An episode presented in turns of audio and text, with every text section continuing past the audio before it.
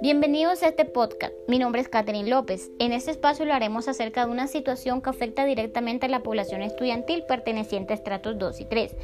Para ello tenemos como invitada a Marina, estudiante de Química de Universidad Pública, quien nos va a hablar cómo ha sido para ella esta situación. Adelante, Marina. Hola a todos y todas. Sí, efectivamente, como lo menciona Catherine, yo pertenezco a la población de estrato 3 y para mí ha sido difícil acceder a las ayudas dadas por el gobierno, ya que este asume que contamos con los recursos para financiar lo de nuestra matrícula.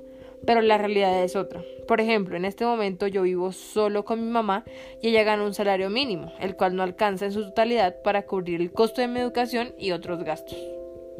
En este sentido, si bien el Gobierno Nacional ha creado una serie de ayudas y estímulos como lo es la matrícula cero para la población universitaria de las CIES públicas, para ello se ha venido realizando una serie de audiencias para aprobar este beneficio. Sin embargo, para poder acceder, se debe pertenecer a ciertas poblaciones, como lo son el CISBEN, víctimas del conflicto armado, indígenas, desplazados y estratos 1 y 2. Justamente hoy tuvimos una reunión con el rector de la universidad donde nos manifestó que solo podían cubrir las matrículas de estudiantes estrato 1 y para los de estrato 2 un descuento del 50%. En ese orden de ideas, no hay ayudas para los de estrato 3.